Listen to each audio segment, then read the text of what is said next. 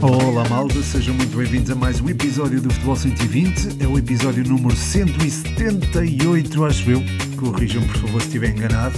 Quer dizer, eu não vou ter maneira de saber, mas, mas uh, creio que é o 178. Um episódio gravado a uma hora tardia, precisamente no intervalo do jogo entre o Futebol Clube do Porto e o Vizela.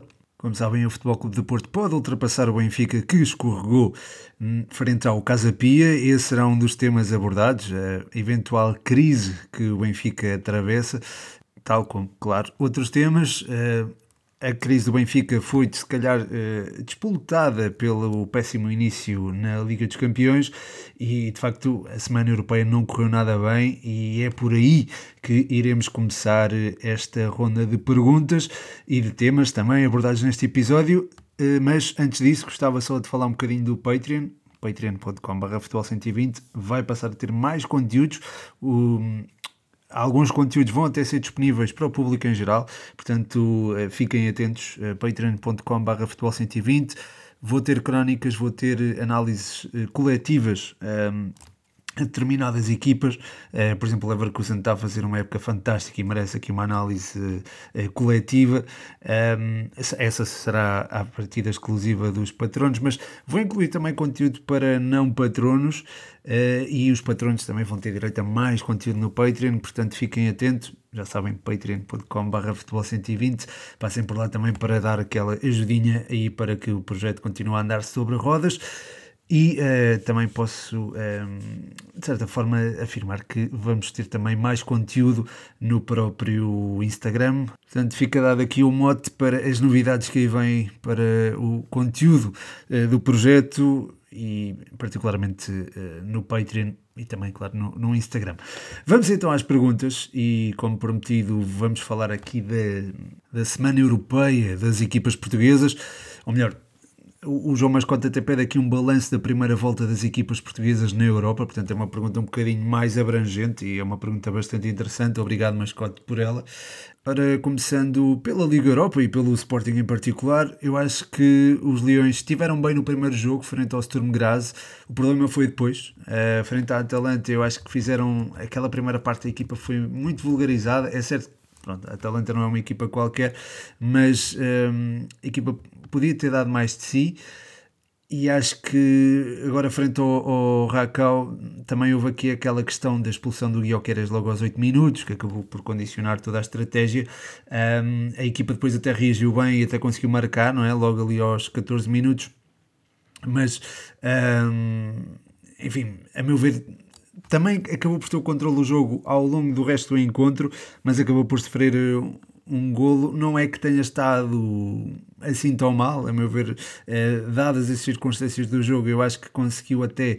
Ehm, segurar-se bem uh, e ter alguma, algum controle ou relativo controle sobre o jogo, uh, mas o, lá está, jogando frente ou como um homem a menos, isso Portanto, acaba sempre por ter algum desgaste e gerar algum desgaste. É normal que depois tenha pago a fatura. Acabou por ganhar um ponto na Polónia, uh, soma agora 4 pontos e tem, a meu ver, tem condições para, para seguir rumo à próxima fase.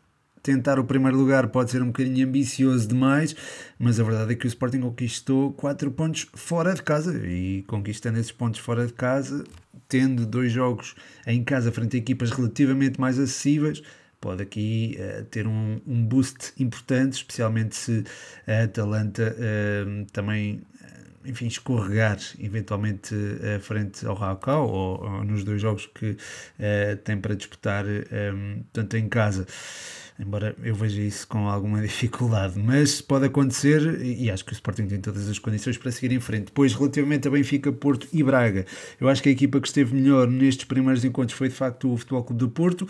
Um, o Braga também esteve bastante bem, é importante dizê-lo, tanto contra o Real Madrid como frente ao Nápoles. A equipa de Artur Jorge bateu-se muitíssimo bem, apesar de ter acabado uh, por perder o encontro. Uh, foi uma pena aquele autogolo do, Niakate frente ao Nápoles e foi também pena que a reação do Braga não se propagasse além daquele golo do Álvaro Jaló, porque a equipa teve um comportamento em campo fantástico e, e a meu ver... Uh, seria justo seria justo, uh, ou até se ajustava se calhar o empate no, na partida frente ao Real Madrid e mesmo frente ao, ao Nápoles. Uh, o Braga fez aí dois jogos muito bons, frente ao União de Berlim entrou mal, mas acabou de forma soberba e acho que tem pelo menos condições para conseguir garantir um, a Liga Europa eh, porque, enfim, garantir uma passagem aos oitavos de final das Champions implicaria ultrapassar Nápoles ou Real Madrid quando, se vai, eh, quando vai precisamente ter de se deslocar uh, a Itália e a Espanha para enfrentar estes dois históricos do futebol europeu, portanto acho que a partida será bem, bastante complicado. Um, depois quanto ao Benfica e ao Futebol Clube do Porto, pronto, o Futebol Clube do Porto, teve, como estava a dizer, teve bastante bem, uh, no jogo frente ao Barcelona, que foi o jogo que perdeu, a equipa apresentou-se relativamente sólida, e, há, e, não, há, não há muito a apontar. Um, de facto, foi pena aquela mão do Eustáquio uh, ter impedido aquele penalti que podia dar o empate ao Futebol Clube de Porto. Um, a equipa teve bastante bem uh, nessa partida, eu acho que isso é de, é de sublinhar.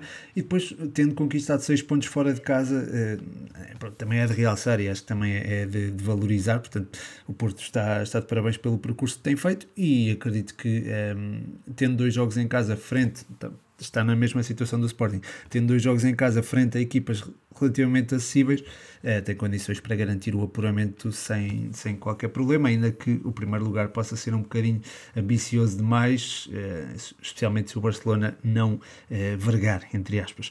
Depois o Benfica, acho que é unânime dizê-lo, é uma desilusão autêntica, não é? é três jogos, três derrotas, zero golos marcados. Um, Frente ao Salzburgo, eh, houve a questão do, de haver uma expulsão muito cedo na partida. Frente ao Inter, eh, a avalia do adversário. Frente à Real Sociedade, eu já não consigo encontrar eh, propriamente desculpas. Um, apesar de reconhecer que há aqui há muita qualidade nos homens de Emmanuel Alguacil, porém o Benfica tem tem que dar.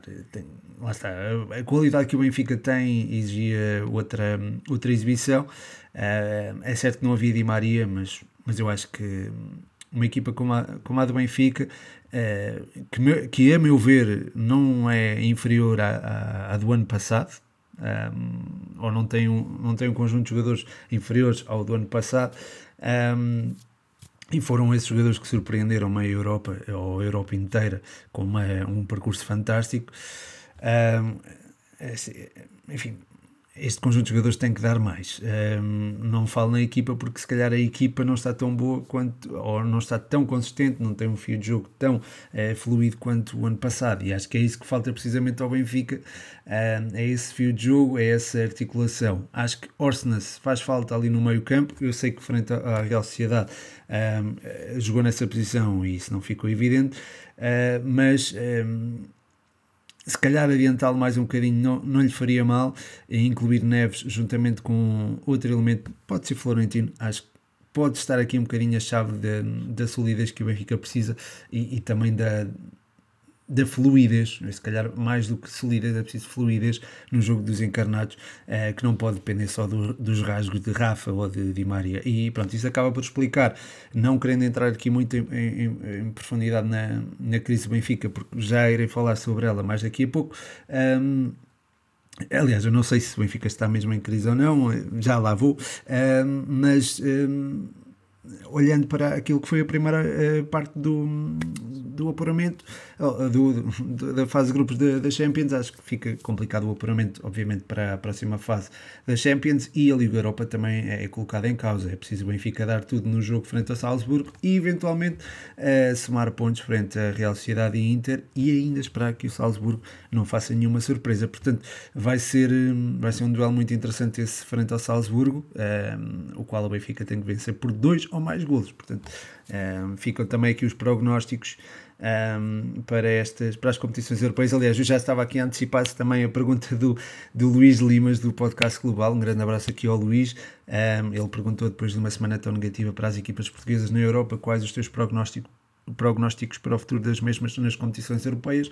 Ora, se eu tivesse que fazer um prognóstico agora, diria que o Braga um, iria garantir a Liga Europa, o Sporting iria garantir o segundo lugar, portanto, iria se calhar estar ali a par com o, o Sporting Braga na Liga Europa. O Futebol Clube do Porto tem, acho que irá avançar confortavelmente para os oitavos de final da Champions e o Benfica é mais complicado imaginar um futuro europeu uh, para o Benfica, se bem que um, ehm, a equipa tem capacidade para vencer por dois ou mais gols o Salzburgo e para eventualmente uh, sacar um ponto ao Inter em casa ou uh, eventualmente à Real Sociedade ehm, no País Basco. Portanto, vamos ver o que é que acontece. Um, e, e, esperemos que, que, as coisas corram bem ao Benfica e que continuemos a ter, continuemos a ter quatro representantes nas uh, competições europeias. Mantendo a tónica no futebol internacional, o João Mascote pede uma análise ao Leverkusen de Xabi Alonso e pergunta se podem ser campeões. Aqui está uma pergunta muito interessante do, do Mascote um, e, e, é um tema que, pronto, que eu queria abordar. Aliás, eu quer fazer a análise coletiva ao Leverkusen, uh, que tem surpreendido muita gente e, e, as expectativas já estavam altas, portanto, surpreender muita gente quando as expectativas já estavam assim é de valor, não é? Um, o Leverkusen simplesmente ainda não perdeu esta temporada, já disputou, um, não, fiz, não sei de cor, mas à partida serão cerca de 12, 13 jogos e venceu todos os jogos, exceto uh, a deslocação a, a, Munique. E nesse jogo, atenção, esteve a perder e uh, conseguiu dar a volta. Uh, curiosamente, o Alex Grimaldo marcou um gol e, uh, quer dizer, isto é algo que tem sido já prática comum, já leva 5 gols esta temporada, está de pé quente e está a demonstrar também uh, toda a qualidade que nós já conhecíamos uh, ao, ao lateral espanhol. fez um bis, por acaso, ali frente ao ao Karabag e acho que a sua a forma como ele tem, se tem projetado e, e também a, a, capacidade do Tapsoba em cobrir uh, as subidas dele acho que garante aqui uma, uma solidez muito interessante ao, ao Leverkusen depois há ali a integração do Chaka um, ehm, para tapar as costas ao Grimaldo que agora sobe com muito mais frequência e sem medos não é? Uh, no Benfica não, eu lembro-me de pronto, ser ele eh, o único lateral ou ser um lateral num esquema de dois centrais portanto tinha um compromisso defensivo mais, um, ehm, mais vincado, desta vez com o Tapsoba a tapar-lhe as costas e o Chaka a compensá-lo sempre que necessário. É, torna-se mais fácil o jogo dele e torna-se mais fluido. Um, até dá para marcar livros com outro gosto, se calhar. E acho que ele é uma peça fundamental na dinâmica deste Leverkusen um, que tem nas aulas uma, uma valência muito, muito interessante, não só o Grimaldo, mas também o próprio Jeremy Ferripong, um, alguém que eu aprecio já há bastante tempo uh, e que também confere aqui uma, uma qualidade muito interessante ao jogo exterior do, do Leverkusen, embora o Frimpong seja um jogador que uh, também seja eventualmente mais comprometido com, um, com as tarefas defensivas uh, e é também um, um jogador é muito interessante e que também tem, tem um futuro também muito interessante, ele tem só 22 anos.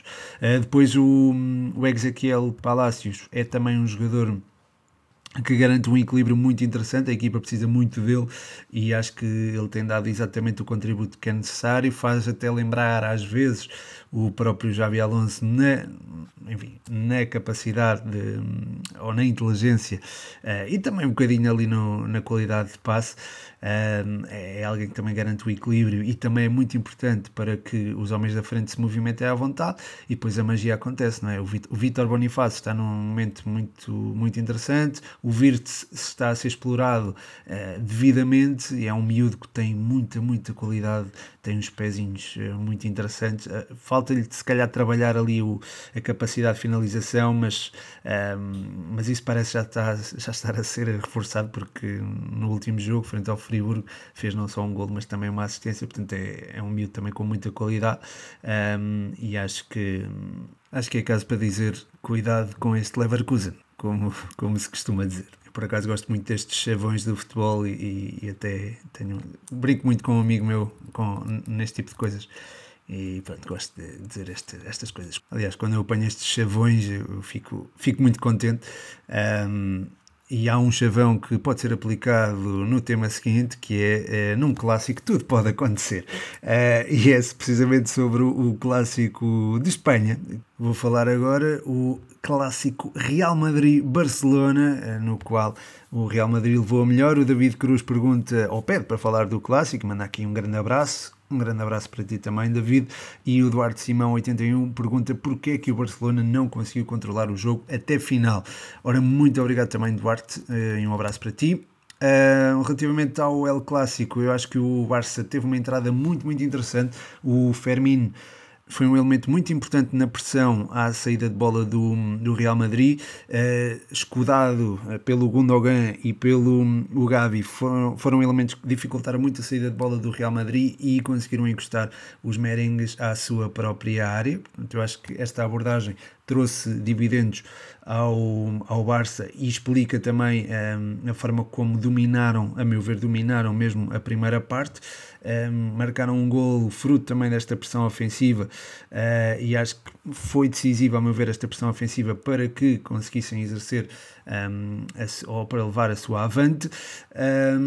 O problema esteve na, no segundo tempo, uh, em que houve alguns ajustes por parte do do Ancelotti, a entrada do Camavinga para o lugar do Mendy acho que mudou um bocadinho o jogo, o, o Real Madrid passou a ter ali uh, flancos ehm, e passou a ter uh, uma maior verticalidade, o João Cancelo passou a ter mais dificuldades para travar a dinâmica uh, entre o Vini Júnior e o, e o próprio Camavinga, começou, que ia, tanto ia para fora como ia para dentro, e indo para dentro tornava também as coisas mais complicadas para o Gavi e também para eventualmente para os centrais, porque ele também integrava-se em, em, zonas muito profundas. Uh, depois uh, o, o, o, Tony Cross uh, geriu muito bem os tempos de jogo.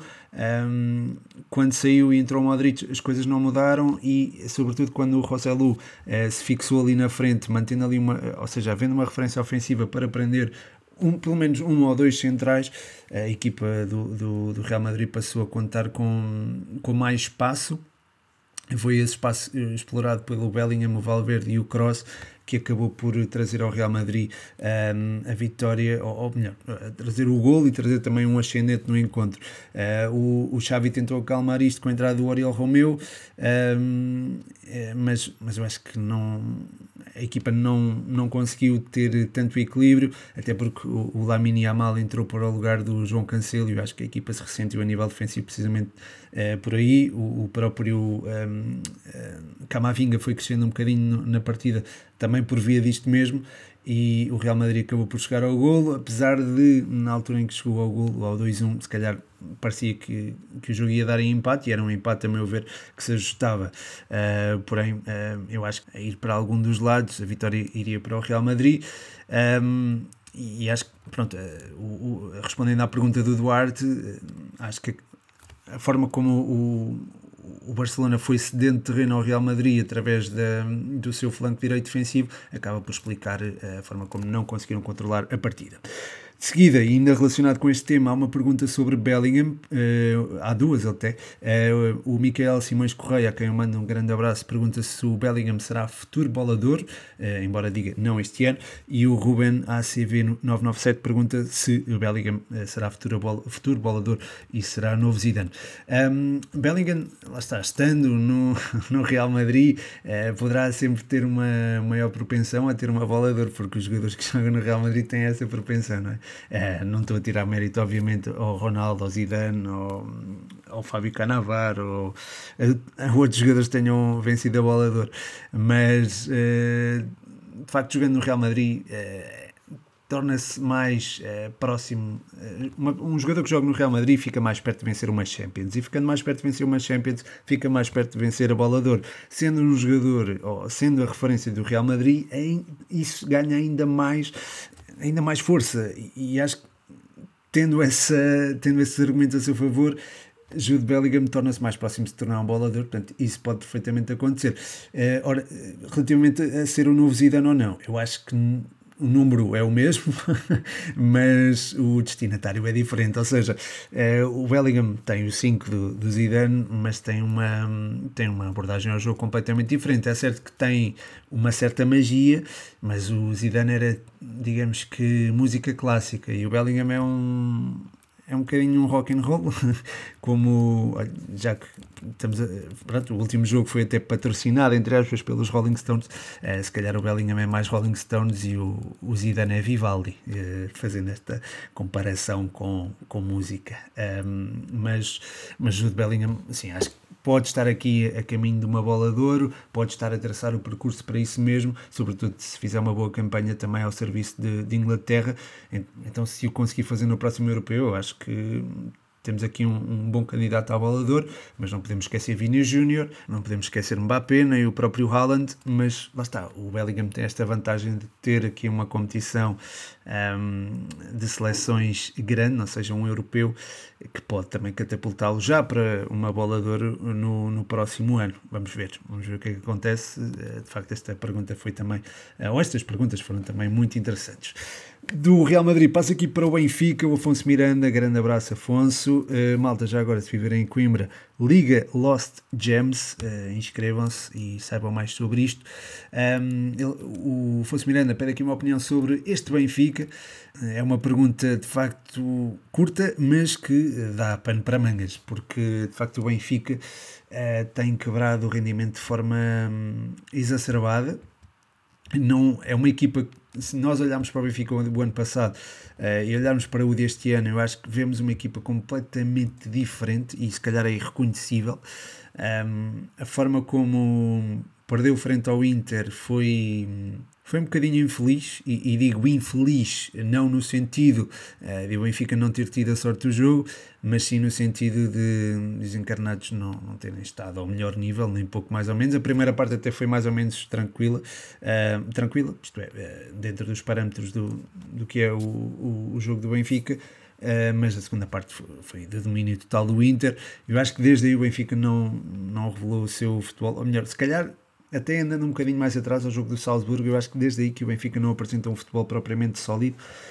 Um, aqui e ali conseguiu apresentá-lo, uh, tanto em frente ao Vitória como uh, em Vizela, mas aquela derrota frente ao Salzburgo parece ter sido uma, se calhar, um mote para uma, uma sequência de jogos pouco conseguidos do Benfica. Frente ao Portimonense esteve perto de perder o jogo, frente ao Futebol Clube do Porto, venceu mas contou com aquela expulsão é, cedo no encontro. Frente ao Inter foi aquilo que já falámos. Frente ao Estoril só conseguiu uma vitória mesmo nos últimos é, minutos da partida. Frente ao Lusitânia, acho que é um jogo num campeonato à parte, com todo o respeito. Depois o jogo frente à Real Sociedade foi realmente muito abaixo daquilo que o Benfica pode entregar e o jogo frente ao Casa Pia hum, também. A primeira parte foi. O Benfica teve muito mal, a segunda, a segunda parte a equipa entrou bem, mas um, acabou por ir-se dentro do terreno uh, e aquele, aquele lado esquerdo foi, foi muito exposto, foi muito exposto e acabou por dar dividendos ao, ao Casa Pia, que explorou precisamente aquela ala uh, e não só arrancou um penalti, que acabaria por ser defendido por Trubin, como ainda um, conseguiu também chegar ao gol do empate. E, um, enfim, é um empate que uh, lá está, remete para um, alguma reflexão. Eu acho que o Benfica podia contar, e, e volto a falar nesta questão do Worsness, eh, em zonas eh, mais adiantadas. Um, é certo que não há um lateral direito raiz, e eu acho que isso já remete para a política desportiva da equipa e não propriamente para o, o treinador. Um, tendo um lateral direito raiz em, bom, em boa forma, eu acho que era importante ter o Orsnes mais adiantado. Um, eventualmente jogar com João Mário também, e depois o Rafa e Di Maria na frente, eu acho que, lá está, eu tenho falado bastante nisto, e acho que isto é, é, é uma solução que o Benfica, é uma solução pela qual o Benfica pode optar. Eventualmente poderia sair João Mário e manter-se o Orsnes num dos flancos, um, com Di Maria a jogar mais... Um, em zonas mais exteriores e depois com uma referência ofensiva lá na frente. Um, lá atrás, Neves e Florentino não funcionam tão bem como, por exemplo, Florentino e Coxu, ou uh, Neves e Coxu, porque o Neves e Coxu são dois jogadores que se entendem bem e, e quando um sobe o outro fica uh, e não há descompensação, digamos assim.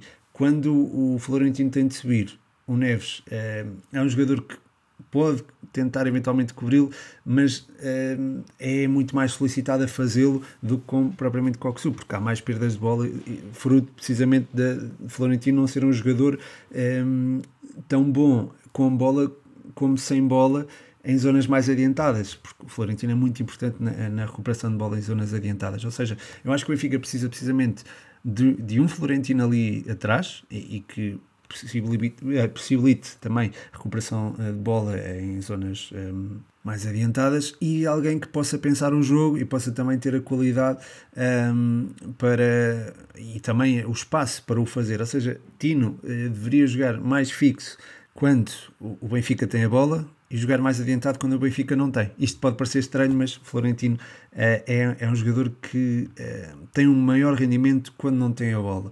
E jogando com João Neves ao lado, as coisas ficam mais, uh, mais complicadas de o fazer, porque João Neves é um jogador híbrido, é, é, é, alguém que pode fazer tudo. E se pode fazer tudo, tem que jogar com alguém que, eu, que o possa acompanhar. E eu acho que o Florentino não, não o faz. Ou seja, a solução é integrar o Neves em zonas mais adiantadas, manter o tino fixo e depois eh, haver ali uma, uma, uma integração ali eventualmente com o Orsnes uh, ou com o João Mário, uh, mas lá está, com, sempre com o tino a jogar mais, mais fixo. Esta seria uma, é uma visão que eu tenho para o, o meio campo do Benfica e depois, claro, com a eventualidade de jogar com falso 9, eu acho que isso é certo que não trouxe, ainda não trouxe os resultados desejados, mas eu acho que eh, apostando mais nisto, o, o, Rafa vai marcar imensos golos eh, e, e, havendo também a capacidade de João Mário eh, em chegar à área com, com alguma facilidade, eu acho que também vai, vai se proporcionar mais situações de perigo e as coisas podem correr melhor para os, os encarnados. Ainda sobre o Benfica, o Ruben ACV997 pergunta qual a tua opinião sobre o Schmidt colocar o Coxu a 6 quando ele é 8-10 tipo Bruno Fernandes. Obrigado, Ruben. É uma pergunta de facto interessante. Um, Schmidt, de facto, coloca Coxu uh, a 6 quando joga com o João Neves ao lado. Ou seja, o João Neves sobe mais um bocadinho e o Coxu fica mais posicional. Mas isso é algo que se vai alternando. Um, se calhar o Coxu aparece mais como 6 porque o João Neves gosta de assumir e, e, é alguém que tem também uma boa capacidade de, de, enfim, não digo de desequilíbrio, mas, mas é um jogador que faz poucas coisas mal e portanto é alguém que eh, quando sobe tem, dá menos margem de erro à equipa e menos eh, possibilidades da equipa perder a bola, portanto nesse sentido o João Neves é, é um jogador que se calhar sobe mais quando joga ao lado de Coxu, um, mas o Coxu é, lá está, é como tu dizes, é um jogador que pode fazer tudo, não é? E tem várias funções e pode fazer várias funções. Uh, neste momento não pode fazer porque está lesionado, mas uh, quando recuperado, eu acho que ele faz parte do melhor Benfica um, e, enfim, uh, não jogando o Tino, jogando o Coxu e João Neves, acho que a equipa também tem espaço para crescer, embora eu acho que a equipa cresce com o Florentino. Mas está, o problema se calhar é também encaixar todos. Um, e, e acho que o Benfica tem também, se calhar, um problema de quantidade. Um, não, de qualidade não tenho de certeza absoluta. Uh, portanto, se calhar pode-se resumir por aí e pelo facto de, de Roger Schmidt ainda não ter encontrado uma equipa. Embora, atenção, eu não estou com isto a dizer que Roger Schmidt deve ser, uh, deve sair do cargo ou que não tem condições para continuar, eu acho que tem. Uh, acho que é um perfeito exagero aquilo que tem uh, dito e tem feito, porque ele é claramente um treinador de projeto e, e, muito bem integrado no projeto Benfica, mas de qualquer forma entendo de forma parcial as críticas. Não, não as entendo totalmente, mas entendo-as de, de, forma parcial. A seguir, o João Félix pergunta se o Evan Nilsson se pode tornar no melhor marcador do campeonato. Um, eu acho que é difícil isso acontecer, porque estamos a falar de um jogador que vai alternando ali um, ehm, a zona 9 com o Taremi, um, ehm, portanto é um jogador que pode eventualmente ter uh, espaço para finalizar, mas a existir uma referência, e jogando ao lado de Taremi, nós vamos sempre uh, sentir que a referência é Taremi e não Ivan Nilsson, e acho que dentro de campo também se sente um bocadinho isso. Portanto, nesse sentido, acho que é, é complicado. Além disso, ele só tem dois gols ainda e uh, está aqui com uma distância significativa para o topo, onde estão Banza e Hernandes, é? com sete gols cada um. O Guioqueras tem seis, uh, portanto, também é, também é um jogador aqui uh, na mira, digamos assim. E vai jogar amanhã frente ao Boa Vista, que também tem o Bozenic, que já leva 5 gols e, portanto, também é de, é de referir. Um, ehm, mas, mas sim, é, acho que é complicado, não é impossível, obviamente, mas entendo a pergunta. De qualquer forma, à luz da ótima exibição que ele fez frente ao Antuérpia, um, ehm, esperemos que continue a ter mais exibições dessas na Europa é? para, para catapultar o Porto para uma ótima campanha na Champions. Por fim, o Eduardo Andrade pergunta aqui uma, as perguntas fora da caixa do Eduardo. é, grande abraço aqui ao Eduardo, um abraço também aqui ao João. Um, ehm, relativamente a, ele pergunta eh, quando faz um curso de treinador uh, pode ser que isso esteja no horizonte. no horizonte. Não digo que vai acontecer, digo que pode estar no horizonte, pode vir a acontecer. Eu antes, se calhar, diria nunca, oh, não tenho qualidade ou não, não me sinto capaz. Hoje, se calhar, já digo, já falo de outra forma.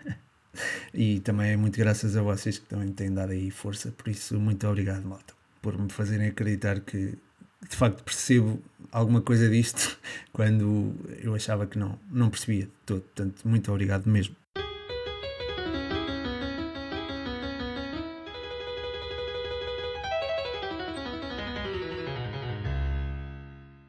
E este jingle significa que há cruzamento do passado. Vou tentar ser breve, já estamos aqui com meia hora de episódio. Uh, o jogador uh, que trago para esta rúbrica nasceu em Puerto Boyacá, na Colômbia.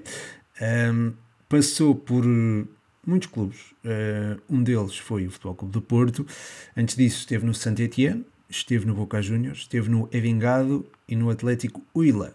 Depois do Futebol Clube do Porto, representou o Inter, o Xangai, o Vasco e terminou a carreira no Milionários. Um, um jogador que uh, já representou a seleção da Colômbia, esteve inclusivamente no, no Mundial 2014, no Mundial do Brasil, uh, chegou a vencer uma Liga Europa ao serviço do Futebol Clube do Porto, bem como três ligas portuguesas, três supertaças e três taças de Portugal. Chegou mesmo a ser jogador do mês e marcou um golaço ao Marítimo. Lembro-me bem desse gol, foi um gol quase do meio campo. Uh, não sei se já estão a ver quem é, eu vou-vos dar aqui algum espaço para pensarem.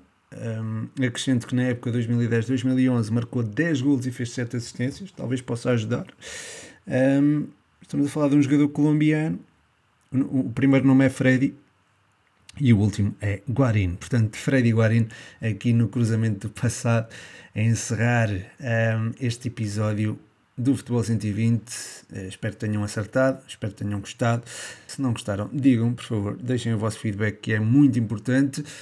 E é isso. Uh, volto a referir que no Patreon vão, vão existir novidades, inclusive conteúdos para uh, malta que não pode apoiar o projeto a começar já em novembro, portanto, já esta semana. E é isso. Muito obrigado pelas perguntas, muito obrigado por ouvirem até ao fim. O meu nome é Pedro Machado e este foi mais um episódio do Futebol 120.